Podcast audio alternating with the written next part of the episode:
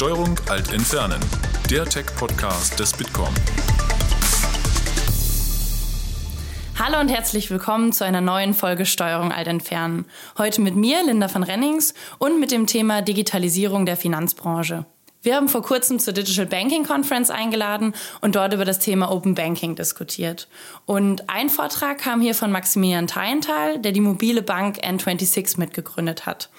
Was N26 macht, wie die digitale Disruption verschiedene Branchen verändert hat und wie Disruption bei N26 funktioniert, das erklärt Maximilian Teilenthal in knackigen 15 Minuten. Viel Spaß beim Zuhören. Vielleicht einige Worte zur Geschichte meines Startups. Gegründet haben wir im Jahr 2013 aus unserem Wohnzimmer heraus in Wien, sind nach einem Monat nach Berlin gezogen und wir hatten ein bisschen eine andere Idee am Anfang. Ähm, und zwar haben wir eine, eine Prepaid-Karte für Teenager auf den Markt bringen wollen, eine Taschengeldkarte in Verbindung mit einer Mobile-App für die Eltern, über die die Eltern alle Funktionen äh, der Karte der Kinder steuern konnten. Ähm, wir haben mit dieser Geschichte eine Finanzierungsrunde geraced. Ähm, wir, wir, haben dieses Produkt in eine sogenannte Beta-Phase, in eine geschlossene Testphase gebracht und dann sind zwei Dinge passiert. Das eine war, dass wir festgestellt haben, dass unsere Testkunden das Produkt gar nicht so sehr für die Kinder verwendet haben, sondern eher für sich selbst und uns auch das Feedback gegeben haben, warum beschränkt ihr euch eigentlich so sehr auf so einen engen Use Case. Meine Account Experience, haben uns die Leute gesagt, ist auch nicht besonders gut. Und das Zweite war, als Gründer eines Startups äh, denkt man sehr stark in Kategorien ähm, von Disruption. Das heißt, wo kann ich eine Branche wirklich verändern? Wo kann ich das Leben der Kunden verändern? Und wir fanden es damals wesentlich mehr disruptiv, finden es immer noch ähm, ein, das, das, ein, das mit den großen europäischen Banken, in deren Kernbereich und das Girokonto, unser Kernprodukt, ist der Kernbereich auch der etablierten Banken, dort mit den etablierten Playern in Konkurrenz zu treten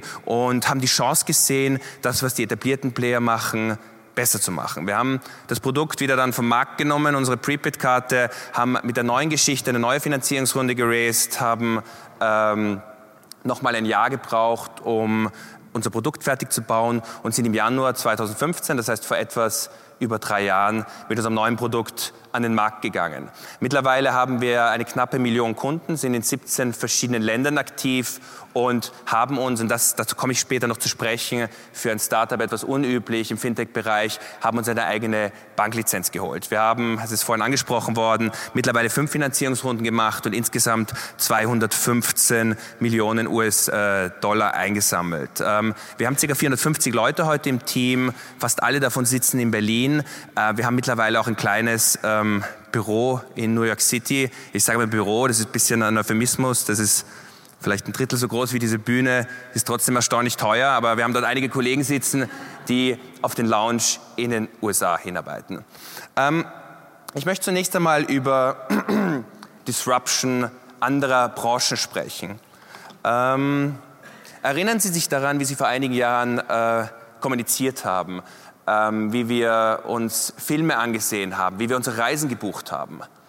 Ähm, jede dieser Branchen hat gemein, dass sie disrupted wurde, dass sie nachhaltig verändert wurde durch äh, moderne Technologien, durch das Internet, durch äh, Startups. Ich glaube, all diese Branchen haben gemein, dass sich ähm, die User Experience, die Nutzererfahrung ganz, ganz maßgeblich überall geändert hat. Und all diese Branchen haben auch gemeint, dass die Disruption, dass die Veränderung nie aus der Branche gekommen ist. Das heißt, es war nicht Netflix, ähm, die, äh, sorry, es war nicht Blockbuster, die Netflix gegründet haben, es waren nicht die großen Reisebüros, die Booking gegründet haben, es waren nicht die großen Telekommunikationsfirmen, die Skype gegründet haben.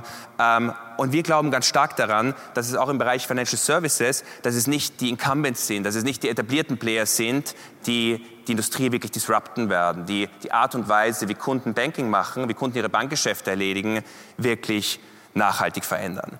Warum ähm, hat sich im Bankenbereich vergleichsweise wenig getan? Ich glaube, vier Gründe sind vor allem dafür äh, maßgeblich. Zunächst einmal ist ähm, Financial Services, ist die Finanzbranche eine sehr, sehr kapitalintensive äh, Branche. Wenn wir jetzt irgendwie eine Idee hätten, einen E-Commerce-Store zu launchen, dann brauchen wir vielleicht einige tausend Euro und können in wenigen Wochen ähm, mit so einem Store auf den Markt kommen. Andererseits, und dazu komme ich später noch, wenn ähm, bei uns sind auch die Gründer von Zalando investiert und ist ein großartiges Unternehmen, aber Zalando hat 15.000 Mitarbeiter, von denen über 10.000 äh, in der Logistik arbeiten, Schuhe verpacken, äh, die müssen große Warehouses aufbauen. Das heißt, ähm, ein, ein E-Commerce-Store ist vergleichsweise einfach zu starten, aber, und da liegt der Vorteil im Bereich Financial Services, im Bereich Fintech, ist wesentlich schwieriger zu skalieren. Für uns ist Skalierbarkeit ein sehr, sehr wichtiger Begriff. Das heißt, für uns darf es eigentlich keinen Unterschied machen, ob wir morgen 50 Kunden onboarden oder ob wir 50.000 Kunden onboarden.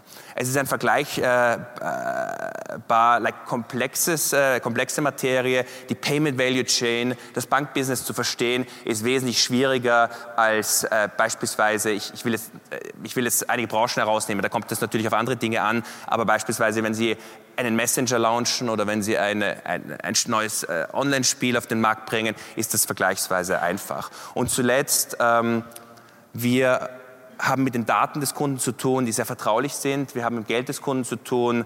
Ähm, Aufbau, das Aufbauen von Vertrauen und von einer Brand spielt eine sehr, sehr wichtige Rolle im Banking und war traditionell mit sehr, sehr großen finanziellen Aufwendungen verbunden und war sehr, sehr zeitaufwendig.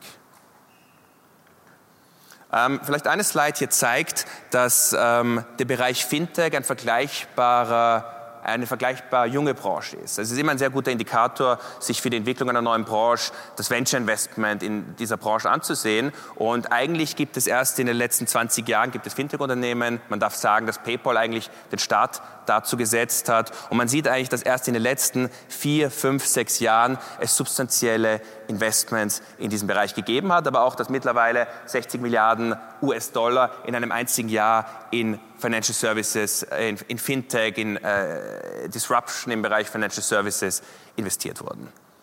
Ähm, sehen wir uns einen anderen Trend im Bereich äh, Financial Services an. Ähm, wenn man sich ansieht, wie Banken Business gemacht haben, dann war es so, dass äh, in den äh, Jahrhunderten äh, zuvor und eigentlich bis äh, vor 20 Jahren die großen Universalbanken in allen Bereichen des, ähm, in allen Bereichen der Financial Services aktiv waren und eigentlich ähm, außer sozusagen ihresgleichen nicht sehr, sehr viel Konkurrenz hatten. Was man gesehen hat in den letzten Jahren ist, dass einzelne Fintechs, das neue Startups, sich auf einzelne profitable Nischen fokussiert haben. Äh, eigentlich in allen Bereichen, im Bereich Bezahlung, im Bereich Darlehen, im Bereich Personal Finance, im Bereich Einlagen, im Bereich Investment, im Bereich Versicherung, in allen Bereichen, die äh, traditionell etablierten Playern ähm, vorbehalten waren. N26 umgekehrt ist das eine Startup, das sich auf den Bereich konzentriert hat, wo niemand wirklich Geld verdient hat. N26 hat gestartet mit Girokonto und wir haben das basierend auf zwei Hypothesen gemacht. Die eine Hypothese, dass wir Kunden sehr, sehr viel günstiger bekommen als andere Startups und auch sehr viel günstiger bekommen als etablierte Banken. Ähm, heute bekommen wir Kunden zu einem kleinen Bruchteil der Kosten von jeder etablierten Bank und auch von jedem anderen Fintech, das wir kennen. Ich komme noch dazu, warum wir glauben, warum das so ist. Und die zweite Hypothese war, dass ähm, von unserem Produkt her Cross-Selling, das heißt das Upselling des Kunden zu anderen Produkten sehr viel besser funktioniert, sehr viel einfacher ist als ähm, in, in anderen Bereichen. Warum ist das so? Ist eigentlich relativ straightforward. Ähm, wenn äh, wir ihre, ihre, die, ihre Finanzen kennen, wenn Sie das Girokonto bei uns haben, dann wissen wir vielleicht, ob Sie einen Veranlagungsbedarf haben. Dann sehen wir, ob Sie vielleicht einen Kredit brauchen und wir können immer dann Cross-Selling äh, machen. Wenn Sie jetzt beispielsweise Transferwise sind, äh, ein großartiges Unternehmen, aber die fokussieren sich auf Cross-Currency-Transfers, das heißt Fremdwährungsüberweisungen ins Ausland. Und für die ist es natürlich viel schwieriger, dem Kunden vielleicht eine Veranlagung zu verkaufen oder einen Kredit zu verkaufen. Was wir machen, und das machen wir anders als etablierte Banken, wir ähm, glauben nicht daran, dass wir alle Produkte selbst bauen müssen, aber wie etablierte Banken wollen wir der primäre Ansprechpartner des Kunden in finanziellen Angelegenheiten werden. Ähm, wir rebundeln dafür die ähm, Finanzdienstleistungen anderer Player. Das heißt, wenn Sie bei uns, ich zeige das mal, ich bringe eine Slide nach vor, äh, wenn Sie bei uns ein Sparprodukt abschließen, arbeiten wir zusammen mit Weltsparen, bei Investment arbeiten wir mit anderen Player zusammen, für internationale Transfers arbeiten wir mit Transferwise zusammen und so weiter und so fort. Wir sind grundsätzlich agnostisch, das heißt, manche Dienstleistungen erstellen wir, bauen wir selbst und bei anderen arbeiten wir mit anderen Player zusammen. Was unsere Idee war, ist, wir wollten alle Finanzdienstleistungen wieder in einer App zusammenführen und ähm, dem Kunden, was, wie wir sagen, den, äh, sozusagen den Zugang mit einem Klick zu all diesen äh, Produkten geben. Wenn Sie darüber nachdenken, wenn Sie der primäre Ansprechpartner des Kunden in finanziellen Angelegenheiten werden wollen, dann brauchen Sie aber gar nicht 100 verschiedene Produkte. Ähm, was der Kunde braucht, der braucht natürlich einen Platz, wo er sozusagen seine Werte hinterlegen kann. Er braucht das Konto, er möchte am Zahlungsverkehr teilnehmen, er braucht eine Zahlungskarte, er möchte vielleicht einen Kredit abschließen, er möchte investieren, äh, vielleicht noch eine Versicherung. Aber das sind im Wesentlichen die Produkte, die der Kunde braucht. Und was wir gesehen haben, und das war eigentlich auch für uns der Ausgangspunkt, dass wir in äh, 17 europäische Länder expandiert haben, ähm, die Bedürfnisse der Kunden sind eigentlich auch sehr, sehr ähnlich in der gesamten westlichen Welt. Und wir glauben heute auch daran, dass unser Produkt, wenn es in Europa funktioniert, dass es auch in den USA funktionieren wird. Ähm, eine Frage an Sie. Wer von Ihnen war in den letzten sechs Monaten in einer Bankfiliale? Okay, danke. Und wer von Ihnen hat diese Erfahrung dort wirklich genossen? Ähm, Sie sind damit nicht alleine. Was wir festgestellt haben, ist, dass insbesondere in unserer Zielgruppe, in unserer Target Audience, äh, der Besuch in der Bankfiliale sehr, sehr unbeliebt ist. Das heißt, das war auch für uns der Grund, warum wir in diese Branche gegangen sind. Wir haben uns ähm, überlegt, äh, als wir gegründet haben, und ich glaube immer noch ganz stark daran, dass es heute immer noch wahr ist, dass Financial Services, dass Finanzdienstleistungen, wie wir sagen, die Area most ready for disruption ist. Auf der einen Seite ist die Branche von eher traditionellen äh, Playern bevölkert, auf der anderen Seite gibt es einen massiven Wandel im Nutzerverhalten. Von offline, Kunde geht in die Bankfiliale, zu online, der Kunde macht Banking am Browser, zu mobile, der Kunde macht Banking über seine Smartphone-App. Das ist übrigens derselbe Wandel, den wir in all den anderen Branchen schon gesehen haben, der sich dort vollzogen hat. Und auf der gleichen äh, Seite haben wir, uns, haben wir gesehen, dass äh, die Kunden den Besuch in der Bankfiliale nicht besonders äh, schätzen und dass die Produkte, die die großen etablierten äh, Player anbieten, online und mobile, dass die eigentlich äh, relativ altmodisch sind. Ähm, Deshalb haben wir gesagt, wir wollen eine Bank bauen, die die Kunden lieben. Und wir haben äh, diese Bank basierend auf drei Hypothesen gebaut. Erstens, ähm, wir glauben daran und dadurch, darin unterscheiden wir uns von anderen Playern im Bereich äh, Fintech, dass man eine Banklizenz braucht, um die, eine Branche wirklich zu verändern. Zweitens, äh, wir sind ein Mobile-First-Unternehmen. Das heißt, jedes Feature, was wir launchen, jedes Produkt, das wir auf den Markt bringen, launchen wir zunächst einmal in unseren Apps und dann entscheiden wir darüber, ob es auch eine Online- Funktionalität geben soll. Und drittens, Einfachheit ist die beste User Experience. Das heißt, bei jedem Feature, das wir launchen, denken wir darüber nach, bei unserem Sign-up denken wir darüber nach, wie wir den so einfach wie möglich gestalten können. Ähm, unsere ähm, Competitive Advantages ähm, sind vor allem in drei Bereichen. Das erste ist, wir haben keine IT-Legacy. N26 ist ein IT-Unternehmen und während ich glaube, wir heute dafür bekannt sind, dass wir eine der besten User Experiences am europäischen Markt bieten, eines der modernsten Produkte gebaut haben, äh, wissen eigentlich wenige Leute, dass wir gleichzeitig eine der modernsten Infrastrukturen gebaut haben. Das heißt, wir können heute einen Kunden auf unserer Plattform onboarden zu einem kleinen Bruchteil der Kosten von etablierten Banken. Wir waren die ersten, die in der Amazon äh, Cloud komplett gehostet haben und äh, haben dadurch einen erheblichen Kostenvorteil. Äh, zweitens, äh, Scalability, ein wichtiges Konzept für uns, haben wir angesprochen. Drittens, ähm, wir sind oder waren der einzige Player, der basierend auf einer, auf einer Banklizenz und einer IT-Plattform Kunden in ganz Europa angebordet äh, hat. Und zuletzt ähm, haben wir deutlich geringere Kundenakquisitionskosten als etablierte Banken. Warum ist das so?